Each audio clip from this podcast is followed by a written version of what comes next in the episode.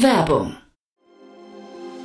Sei dabei beim HTGF Family Day am 11. und 12. Juni in der Station Berlin. Für zwei Tage voller Inspiration und Business. Tauche ein in ein einzigartiges Netzwerkerlebnis mit bis zu 1500 Teilnehmenden. Erkunde das innovative Seed- und Later-Stage-Portfolio des Hightech Gründerfonds. Lass dich vom vielseitigen Programm inspirieren und knüpfe wertvolle Kontakte. Sichere dir jetzt dein Ticket. Mehr Informationen findest du unter www.family-day-htgf f.de.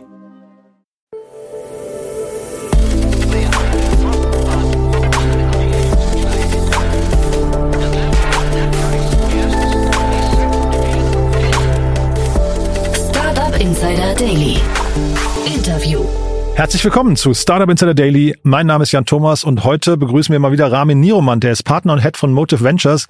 Ramin ist ja stadt- und branchenbekannt, einer der Vordenker im Fintech-Bereich und äh, ihr habt es wahrscheinlich damals mitbekommen, er war zum letzten Mal hier zu Gast äh, Ende letzten Jahres, als der New Yorker Investor Motive Partners seinen deutschen VC Embedded Capital übernommen hatte. Ähm, das war eine spannende Akquisition damals, über die haben wir gesprochen. Wir verlinken den Podcast auch mal in den Show Notes.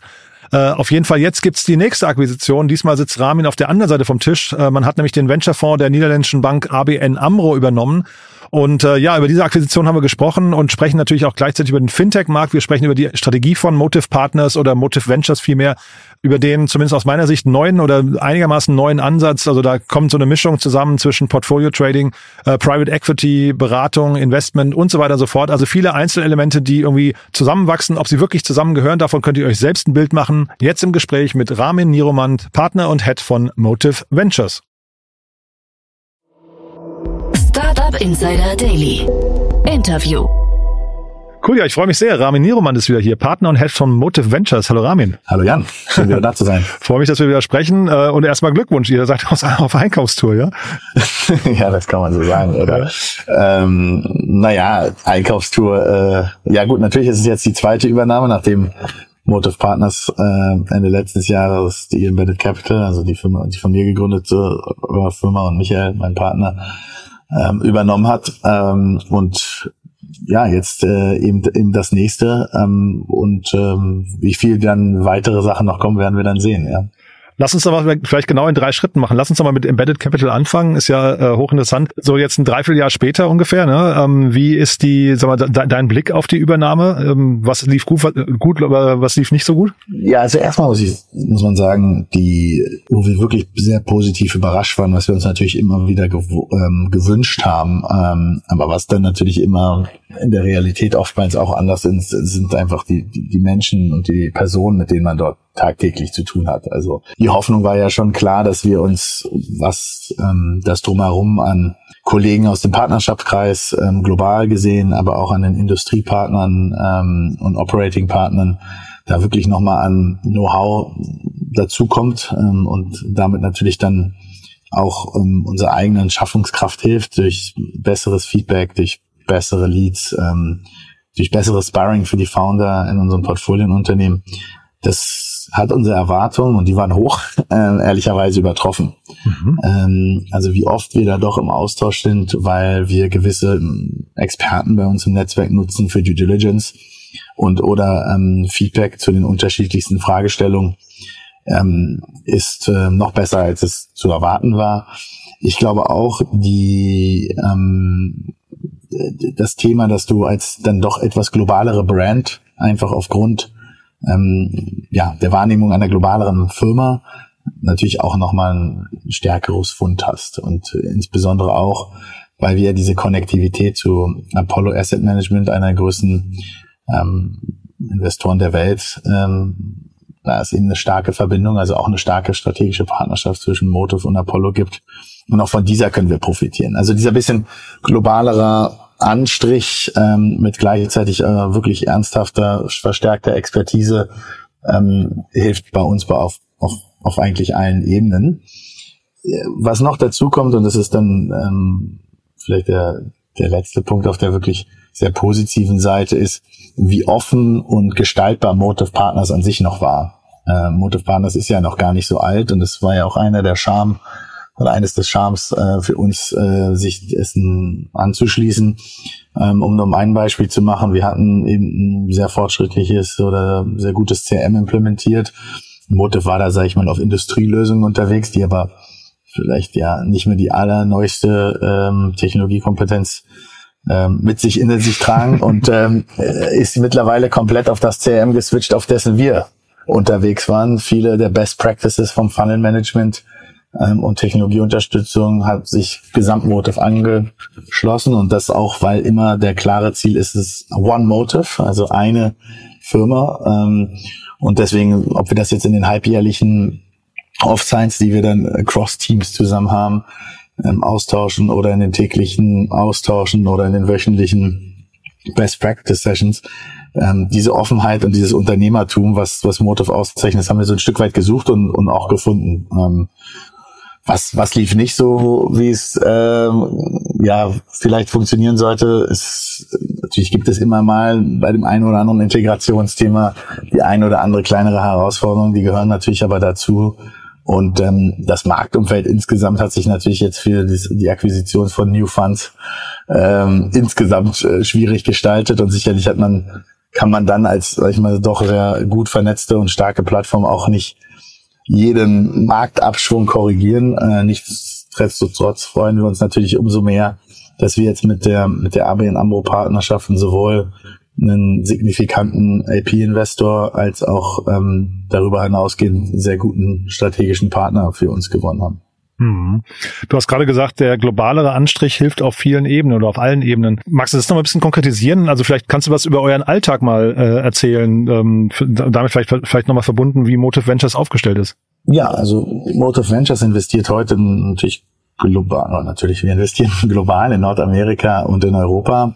Ähm, ich glaube, wenn man sich das Embedded Capital Portfolio vor der Transformation angeguckt hatte, dann äh, oder vor dem Zusammenschluss angeguckt hatte, dann hatten wir, glaube ich, neun, neun Investments, wovon acht in Deutschland waren. Ähm, ich glaube, die letzten letzten drei bis fünf Investments waren alle außerhalb von Deutschland.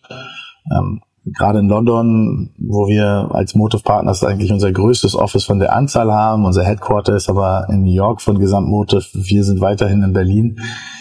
Ähm, hilft es eben schon, dass man diese globale Konnektivität zu den Industriepartnern, den LPs, ähm, den Apollos dieser Welt hat. Und ähm, dadurch sieht einfach der, der Dealflow, den wir tagtäglich uns anschauen, wesentlich internationaler aus.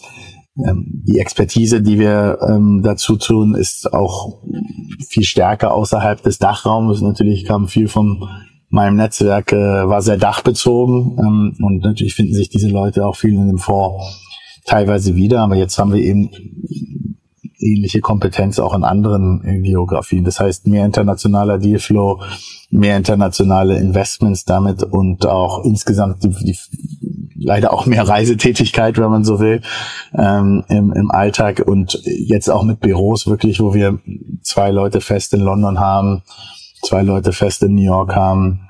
Die meisten von uns sitzen immer noch in Berlin, aber das wird sich über die Zeit dann auch anpassen und, und dann eben nivellieren. Das war jetzt so quasi der aktuelle Blick und vielleicht nach vorne raus. Ähm, das klingt ja jetzt gerade so als, als ähm, weiß nicht, konsolidiert ihr so ein bisschen den Vormarkt, ne? Ja, es ist sicherlich jetzt keine ganz typische Rolle, ähm, dass man nach und nach auch so Fondsmanager quasi übernimmt. Ähm, für uns ist gleich einfach nochmal, was ist das Ziel von uns als Motive Partners, einfach der ja, wichtigste Fintech-Investor zu werden, stage unabhängig. Also egal ob von ganz früh bis hinten zum Buyout. Und natürlich hilft es dort sehr stark, wenn du eben eine immer weiter fortgeschrittene Verwurz Verknüpfung mit dem Ökosystem hast und immer mehr Wurzeln schlägst. Ich glaube, dass unser Anspruch dieser Investor zu werden, vor allem sich daher begründet, dass wir selber viele von uns in dem Markt auch gearbeitet haben. Ja, also wir sagen dazu ja auch immer, dass wir ein sehr operativer Investor sind. Das ist natürlich im Venture über die Vielzahl der Companies äh, nicht immer möglich und wir investieren ja deswegen in die guten Gründer, damit sie selber erfolgreich werden. Aber gerade auch im Buyout-Bereich ähm, versuchen wir eben durch die Expertise, die auf der Motive Partners Plattform ähm, besitzen und, und, und haben, diesen, diesen Firmen zu helfen. Nach vorne gerichtet ist es natürlich schon so, dass man sagen kann, wenn man äh, so jemanden wie ABN AMRO, immerhin einer der 20 größten Banken Europas, als ähm, Partner gewinnen kann, dann hat das sicherlich eine gewisse Bedeutung. Das Team, Hugo Bongers und auch Tim, Wanders, die schon seit Jahren für Arbin Amro Ventures arbeiten. Hugo hat hier den Fonds sogar mit so ins Leben gerufen und sicherlich einer der ganz profilierten Fintech-Investoren der letzten ähm, sieben, acht Jahre gewesen ist. Ähm, das ist natürlich nochmal eine Qualität, die da dazu kommt, die uns auch hilft, muss man ähm, auch klar sagen, auf der Teamseite. Und äh, für unsere Startups ist es natürlich auch immer so, viele der Firmen, die wir investieren, sind ja B2B Software Player ähm, die wiederum den Markt ähm, der Financial Service Unternehmen, also entweder der Banken, der Versicherung, der Asset Manager, der Vermögensverwalter bedienen und gar nicht so direkt in den Konkurrenz eintreten. Und wenn man dann eben eine sehr starke Verflechtung, aber trotzdem eine unabhängige Arbeit machen kann, ist, dann ist das für mich eigentlich so das Beste aus beiden Welten. In der Vergangenheit hatte ich ja natürlich auch öfter mit ähm, Corporate zu tun und ähm, immer in verschiedensten Konstellationen. Und heute haben wir eben ein Setup, dass unsere Unternehmens, äh, unsere äh, Entscheidungsfindung, unser Unternehmertum in keinster Weise eingeschränkt ist. Wir sind weiterhin das gleiche unabhängige Investmentkomitee, was wir vorher waren. Ähm, wir haben jetzt aber noch natürlich noch mal eine viel größere Reichweite an, an Netzwerk und auch noch eine andere Verbundenheit. Und wenn du dein Unternehmen, in die du investierst, immer wieder zuführen kannst oder bieten kannst, wir haben, wir wissen aus erster Hand von unseren Investoren und Partnern, was sind die Probleme, die heute eine Bank erfüllen muss, was sind die Probleme, die ein globaler Asset Manager hat, wie funktioniert Vermögensverwaltung. Und da kommen ja die Welten dann auch zusammen. Dann ist es natürlich sehr hilfreich für die eigene ähm, Product Roadmap der jeweiligen Startups, für dann offensichtlich den Revenue und gleichzeitig für unsere ähm, strategischen Partnern, ähm, haben sie das, das Beste aus beiden Welten. Sie haben jemanden, der in Bereiche investiert, den sie sich ohnehin ähm, für interessieren. Also dadurch, dass wir ja nur Fintech machen. Ähm, und ähm, gleichzeitig ähm, haben sie ein unabhängiges Team, was sich ähm, am, am Markt misst und ähm, können dann immer partnern, wenn es ihnen gerade eben passt. Es gibt halt bei Corporate Ventures uns, uns oftmals die Gefahr, sowohl fürs Startup als auch für, den, für das Corporate, dass in einem, ein Investment nicht unbedingt einer Partnerschaft folgt. Und das ist dann eben für beide Seiten sehr negativ. Ja, jetzt stellt man sich vor, dass Corporate investiert, um jetzt mal einfach ein Beispiel zu nehmen, in ein ähm, Identifizierungsunternehmen, KYC-Unternehmen und sucht dann, wählt dann aber für die technische Lösung anderes aus. Dann sehen beide Seiten blöd aus. Ähm, sowohl das Corporate, äh, weil es natürlich Umsatz in den Wettbewerber steckt, ähm, als auch das Startup, weil es natürlich sich in der nächsten Finanzierungsrunde rechtfertigen muss, euer eigener Shareholder nutzt euch noch nicht mehr. Und diese Fälle gibt es immer wieder und das liegt einfach daran, dass natürlich junge Unternehmen noch gar nicht so enterprise-ready ähm, sind, wie sie vielleicht sein sollten. Und es ist äh, schwer herauszusagen, ob es die richtige Lösung ist. Und äh, deswegen glauben wir, dass das äh, sehr gut ist, wenn sich Corporates eben im Early-Stage-Bereich engagieren, über ein Fondskonstrukt, weil sie dadurch eine sehr tiefe Market Intelligence bekommen ähm, die, die Corporates, die bei uns eben investiert sind, ähm, und nochmal Level Playing Field, ja, da zahlt jeder vom Kleinstinvestor bis zum Großinvestor genau das gleiche, wie eben so ein unabhängiger Fonds funktioniert.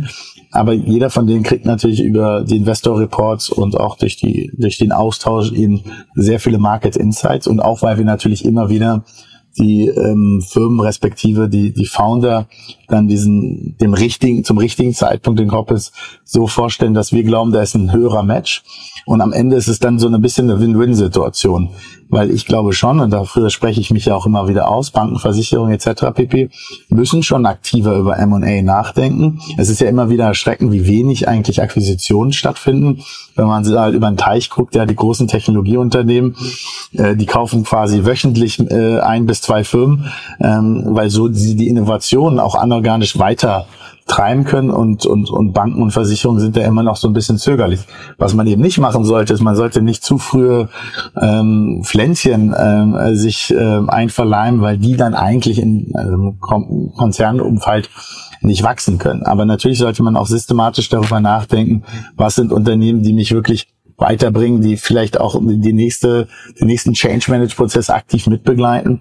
Und dazu ist es eben gut, als, als, als Unternehmen lange zu beobachten, wie entwickeln sich Unternehmen, habe ich Insider-Informationen, etc. pp, um sich dann da auch im Markt zu bewegen und auch im Markt eigentlich am Ende nichts zu, zu verpassen. Mhm. Du hast gesagt, ihr wollt der wichtigste Fintech-Investor stage unabhängig werden, ne, wenn ich es richtig verstanden habe. Richtig. Ähm, hast auch den Begriff Plattform gerade genannt. Äh, nach vorne raus heißt das, äh, weil sag mal, es gibt ja riesengroße Fintechs, ne, so Stripe, Klarna, wie auch immer. Ähm, da, also um, um für die relevant zu sein, müsstet ihr wahrscheinlich deutlich mehr noch Assets under Management haben, ne? Oder oder äh, äh, was nicht, Dry Powder und so weiter. Also wie groß müsst ihr werden, um da hinzukommen und ist der Weg quasi anorganisch oder oder könnt ihr das auch irgendwie organisch schaffen? Nee, natürlich für eine, also für eine Klarna ähm, und, und auch für die von dir angewählten sind sie vielleicht äh, noch ein bisschen zu klein, aber natürlich gibt's da ja auch verschiedenste Wege. Also einerseits äh, verwaltet Motiv jetzt auch mittlerweile weiter über 5 Milliarden äh, US-Dollar. Ähm, wie wächst man als ähm, Investmentplattform durchs Auflegen von neuen Fonds und das Einsammeln fürs Geld dessen? Ähm, natürlich kann man auch darüber nachdenken, dass man anorganisch weitere Strategien ähm, äh, hinzunimmt. Aber erstmal ist der klassische Weg, weitere Fonds aufzulegen und ähm, diese eben dann äh, ja möglichst wachsen zu lassen, um dann größere, größere Assets auch einzuverleiben. Aber bei den größeren Assets ist es auch nicht immer so, dass man ja die, die Schultern dann immer alleine äh, die Last immer alleine schultern muss, sondern man partnert ja auch da ganz besonders mit anderen GPs. Also wenn man sich mal unser und Buyout-Portfolio anguckt, arbeiten wir in den unterschiedlichsten Unternehmen, in unterschiedlichsten Konstellationen, ähm, mal mit sogenannten Co-GPs, also einfach anderen Investmentfirmen, die vielleicht nicht die gleiche Industrieexpertise haben, aber die ähm, andere Stärken dann mit an den Tisch bringen. Ähm, dann kann man über natürlich Co-Investments, Vehicles, ähm, dann für den jeweiligen Deal ähm, noch mehr Masse gewinnen und natürlich gibt es auch immer gerade in, in Buyout dann das, die Finanzierung über Fremdkapital. Ähm, das heißt, für uns Größe ist natürlich ein Kriterium, ähm, für, für erfolgreich ist es gerade im Investmentgeschäft, ich glaube, der repetitive Erfolg ähm, und in, wenn man sich da anschaut, was wir gerade an Strategien und Visionen insbesondere im Wealth und Asset Management äh, Bereich erarbeiten, wo wir wirklich 360 Grad äh, über die über die Weltlandschaft äh, nachdenken und ähm, wie wir da heute schon teilweise genau dort in die Blindspots in, investieren, dass wir dann möglichst viel der Wertschöpfungskette irgendwann abdenken, dann äh, bin ich da recht optimistisch. Ähm, aber natürlich sind es noch Early Days. Und warum jetzt gerade dieses ganze, ähm, sagen wir, diese ganze Strategie im Fintech-Segment? Ich meine, natürlich, also wir würden nicht sprechen, wenn es nicht im Fintech-Bereich wäre, aber ist das, ist der Bereich dafür prädestiniert oder ist es, weil der Markt auch momentan, du hast ja auch gerade gesagt, ähm, ist ein bisschen schwierig, gerade vom, vom Marktumfeld her, ähm, ist das fa fast schon alternativlos? Muss man da konsolidieren? Hm, nein, ich glaube, natürlich hat jeder Markt so einen gewissen Zyklus. So der Corporate Venture VC-Markt, gerade für Banken, war ja einer der äh, Märkte, die so vor ja, sieben bis zehn Jahren aufgekommen ist.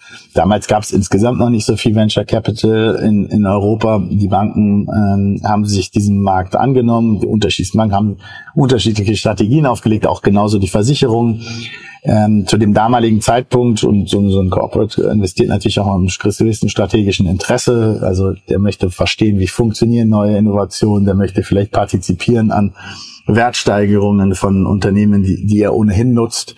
Ähm, heute gibt es eben Spezialanbieter wie wir. Ähm, wir investieren ohnehin nur in den Bereich, den die großen Banken, großen Versicherungen sich ohnehin anschauen. Also wenn man sich mal anschaut, wie viel wir im Wealth Management, im Asset Management Bereich machen, äh, wie viel wir im Payment-Innovation machen, wie viel wir im Credit- und Lending-Technologiebereich machen, dann sind das ohnehin Themen, die die Banken und Versicherungen sich anschauen. Und da muss man sich immer die Frage nach Make or Buy stellen. Will ich das jetzt alles selber betreiben, ähm, aus meiner Brille heraus, mit meinen strategischen Interessen, oder ist es nicht viel besser, wenn ich an einer ja, globalen Plattform partizipiere, die sehr ähnlich sie auf die Dinge guckt, aber doch unabhängig und doch mit einem breiteren Blick und mit auch einer mit einem eigenen, mit einem eigenen Dasein und nicht nur der strategischen Brille. Ja, das ist eher so die Fragestellung ähm, der Alternativen. Und heute kann eben eine ABN Amro auf jemanden wie uns zurückgreifen und sagen, gut, mit dem äh, erreiche ich im Bereich Early Stage ähm, Abdeckung ähm, ähnlich viel, wie wenn ich es alleine mache, wenn nicht sogar mehr. Ähm, also wenn man sich die Zitate von Edwin von Bommel anschaut, dann sind das ja sogar wahrscheinlich sogar mehr. Und hat darüber hinaus noch ähm, die, die Stärken und die, die Optionalität des gesamten Motive Partners Portfolio, sei es mit Motive Create über neue technologische Innovationen ähm, nachzudenken und, und dem, dem eigenen Kerngeschäft ähm, einen neuen Spin zu geben, bis dahin ähm, mit den Unternehmen in unserem großen Buyout-Portfolio zusammenzuarbeiten. Das heißt, ich glaube schon, das ist schon so eine eine Welle, die natürlich sich insbesondere auch für die Corporate VCs in der Financial Service Welle ähm, ja, fokussieren kann, weil wir natürlich nach so sieben bis zehn Jahren jetzt ähm, solche solche Strategien ähm, der, der, der eigenes, des eigenen Corporate Venture Capitals nochmal neu gedacht werden und, und nochmal überdacht werden. Da gibt's auch noch kleine techn technische Sachen, wie wie werden eigentlich ähm, Assets auf auf einer Bilanz von der Bank heute verwaltet. Das hat jetzt in dem Fall keinerlei Auswirkungen gehabt, aber auch das Stichwort Risk-Weighted Assets. Also wie müssen Banken solche Assets eigentlich bilanzieren?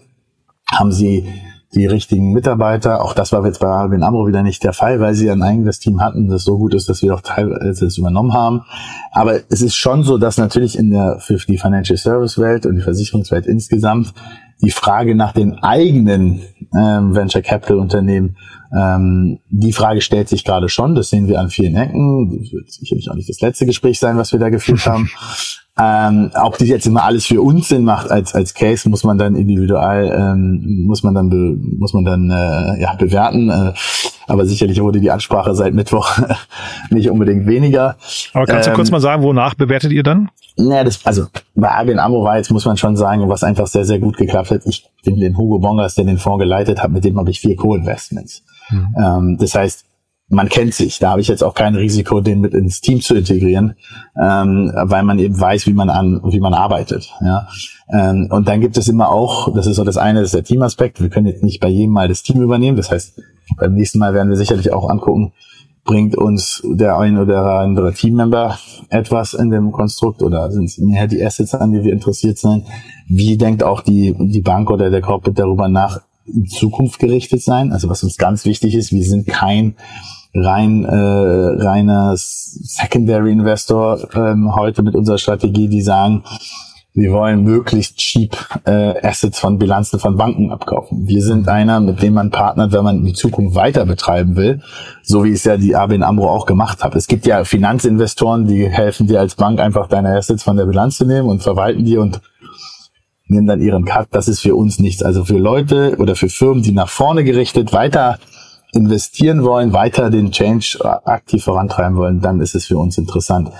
Wie man dann die Assets bewertet, hängt eben auch eben ungefähr davon ab, wie die Strategie der jeweiligen Partnerbank ist. Da gibt es dann eben verschiedenste verschiedenste Ansätze. Aber ich höre schon verschiedenste Aspekte bei euch raus. Ne? Das klingt so, also ein bisschen Portfolio Trading klang das gerade so, dann Private Equity äh, Roll-up irgendwie, dann ähm, eine Mischung irgendwie auch aus äh, Investor und Beratung. Ne? Also irgendwie so, das ist so ein ganz neues Modell eigentlich, was ihr da kreiert, oder? Ja, also wir selber als als Motive Partner sind schon, glaube ich, in, in, ein Stück weit äh, unique, weil wir eben nur eine Industrie Fintech, diese aber Stage Agnostic machen. Und wir sind schon in unseren einzelnen Bereichen sehr klar. Es ist schon sehr klar, was macht Motive Create, was macht Motive Ventures, was macht Motive Capital. Zusammen ergibt es dann natürlich ein Bild, was für unsere Partner und unsere Investoren rund ist, weil sie die unterschiedlichen Bedürfnisse einer Organisation bespielen können. So Motive Create ist unsere, es sind 150 Leute an Technologie- und Innovations- äh, die ja Unternehmen eigentlich dabei helfen, die neuesten Fintech-Lösungen für sich auch zu identifizieren. Was können sie in-house besser machen? Ähm, auch ein Stück weit Innovations, Innovations- und Implementierungsberatung. Das ist aber komplett separat von Ventures, was ich leite. Wir sind ein klassischer Early-Stage ähm, ähm, in, in die Startups von morgen und die Gründer von morgen. Und dann haben wir unseren auch recht klassischen Growth and Buyout Fund, der eben ähm, entweder sich groß an Firmen beteiligt durch eine Großfinanzierung oder eben auch komplette Firmen kauft und übernimmt. Ähm, das heißt, die einzelnen Units sind sehr klar, sehr, sehr abgetrennt, aber wenn es zum Beispiel darum geht, einen, einen Blick zu bekommen auf die Welt, eine These zu haben, wie ändert sich äh, das Wealth Management, also die Vermögensverwaltung von morgen, dann kommen da die Inputs zusammen, dann arbeiten wir da zusammen. Wenn es darum geht, welche Expertise unsere Industriepartner haben, kommt es da zusammen und auch mal werden gerade von Motive Create natürlich gewisse Technologieexperten auch mal genutzt für die ein oder andere Due Diligence. Aber deswegen, was das Motive Partner Modell bespricht, in der Tat ähm, sehr, sehr unique und deswegen glaube ich, sprechen wir auch solche Firmen wie die ABN AMROs daneben an, weil es eben nicht darum geht, irgendwie nur Assets loszuwerden und weil es nicht darum geht, irgendwie jetzt nochmal äh, einen Check zu schreiben, sondern es geht eben um, um die Vision, dass man gemeinsam durch Investments ähm, und einer sehr operativen Vernetzung ähm, Mehrwerte kreieren kann. Unsere Fonds sind aber klassisch. Ähm, also das ist kein ähm, keine Innovation an sich an dem Modell. Mhm. Sag noch was zur Bewertung. Du hast gerade gesagt, das ist nicht, nicht, äh, oder das hängt immer von Fall zu Fall ab. Ähm, eure DD, wie tief, wie tief gehen kann die dann so sein bei so einem Portfolio? Also stelle ich mir unglaublich schwer vor, wenn dann, also kennst du jetzt aus eigener Erfahrung auch noch, als ihr übernommen wurdet, wie tief guckt man sich jetzt jedes Unternehmen an, um da ein Preisschild dran zu hängen? Ähm, ja, das ist jetzt, da muss ich jetzt aufpassen, dass ich da nichts äh, zu sehr Vertrauliches äh, preisgebe. Ach, wir sind unter uns, du, keine Sorge. Ja, genau, und den paar hundert Leuten da draußen. ähm, nee, die, also sag ich mal so, das ist jetzt, da gibt es zu viele Variationen, um das so zu kommentieren, dass ich nicht keine Freiheiten rausgebe. Mhm. Aber äh, wir, wir gucken uns das schon natürlich mit einem mit so einem Blick an, dass ähm, dass es ein, dass es ein fairer Winter ist und auch die Risiken so verteilt sind, dass äh, wir jetzt nicht übermäßig viel Risiko des, des, des Downsides ähm, nehmen, aber dafür natürlich auch im Upside limitiert sind. Hm. Dann vielleicht letzte Frage nochmal, äh, noch mal kurz, warum im Fintech oder ginge, ginge das auch für andere Bereiche? Also könnte man das quasi auch adaptieren? Ist das quasi so ein neues Modell, was man eben irgendwie eins zu eins das Blaupause auch für andere Bereiche nehmen könnte? Na gut, erstmal sprichst du ja natürlich mit einem Inselbegabten. Ne? Ich kann ja nichts anderes außer in Fintech. Ähm, das heißt, ich kann es auch nur dafür dafür beantworten. Aber du kennst ja viele Leute. Es könnte ja jetzt sein, dass du jeden Abend an der Bar sitzt mit jemandem und sagst, hey, das musst du auch mal, das eigentlich, wir haben hier den Heiligen Gral gefunden. Ne? Ja. Ähm, ja, also ich glaube, also so, ob wir den Heiligen Gral gefunden haben, dafür sind wir auch noch zu jung. Ja? Vielleicht ist es, äh, äh, das, das wissen wir noch nicht. Ich glaube schon, dass es ähm, in komplexen, regulierten ähm, äh, Industrien geht. Das, warum soll man das Gleiche nicht auch im Healthcare machen? Ne? Warum? Ähm, es gibt ja auch immer mal wieder, also so unique sind wir, äh, gibt es ja immer mal wieder unterschiedlichste Formen. Ne? Es gibt ja auch die ein oder anderen Biotech-Holding sicherlich, die sehr, sehr Cashflow generierende Startup-Unternehmen äh, im Portfolio haben und dann wieder in, ähm, in Early Stage investieren. Und auch von uns äh, wird es da sicherlich, ähm, deswegen meinte ich ja noch, sind wir in dem Modell relativ klassisch, dass wir, wir haben eben Fonds, die investieren und die geben, ähm, darauf bekommen wir eine Management-Fee. Ob wir dann irgendwann mal eher in die Richtung gehen eines Permanent Capital Vehicles an der einen oder anderen Stelle ähm, oder so, das wird man dann, das wird die Zeit dann mit sich bringen. Ähm, aber ja, also grundsätzlich sind wir ähm, gerne im Fintech unterwegs, das verstehen wir. äh, da gibt's ist auch eine Branche natürlich, die viele Zusammenhänge hat, ne? Ähm, die immer wieder ähm, unterschiedlichste äh, Themen gemeinsam macht, ähm, wo es auch unheimliche viele Skaleneffekte gibt und natürlich einfach eine sehr, sehr, sehr, sehr große Industrie. Also ich kann mir vorstellen, dass wenn die Industrien zu klein werden, dass man sich dann zu schnell auf den Füßen steht. Mhm. Aber eine Industrie, die irgendwie 20 Prozent des Brutto, äh, Sozialprodukts ausmacht, ähm, dann ja, da gibt's einfach auch noch viel zu tun. Ramin, viel zu tun. Ich äh, entlasse dich mal. Es hat großen Spaß gemacht. Haben wir irgendwas Wichtiges vergessen? Ich glaube nicht. Dankeschön. War ein super Gespräch. Dann weiterhin viel Erfolg und nochmal Glückwunsch. Ne? Dankeschön. Bis dann. Ciao. Bis dann. Ciao. Startup Insider Daily der tägliche Nachrichtenpodcast der deutschen Startup-Szene. Ja, das war Ramin Niromand, Partner und Head von Motive Ventures und äh, ja, das ist ganz spannend, ne? Ein ganz spannender Ansatz, kannte ich so noch nicht, muss ich sagen. Ähm, Finde es aber total interessant, wie Ramin jetzt, wie gesagt, Transaktionen auf beiden Seiten vom Tisch mit begleitet hat.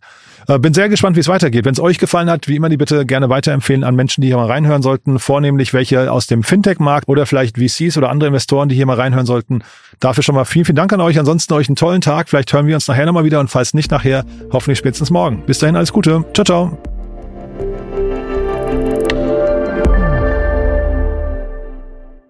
Diese Sendung wurde präsentiert von Fincredible. Onboarding made easy mit Open Banking. Mehr Infos unter www.fincredible.io.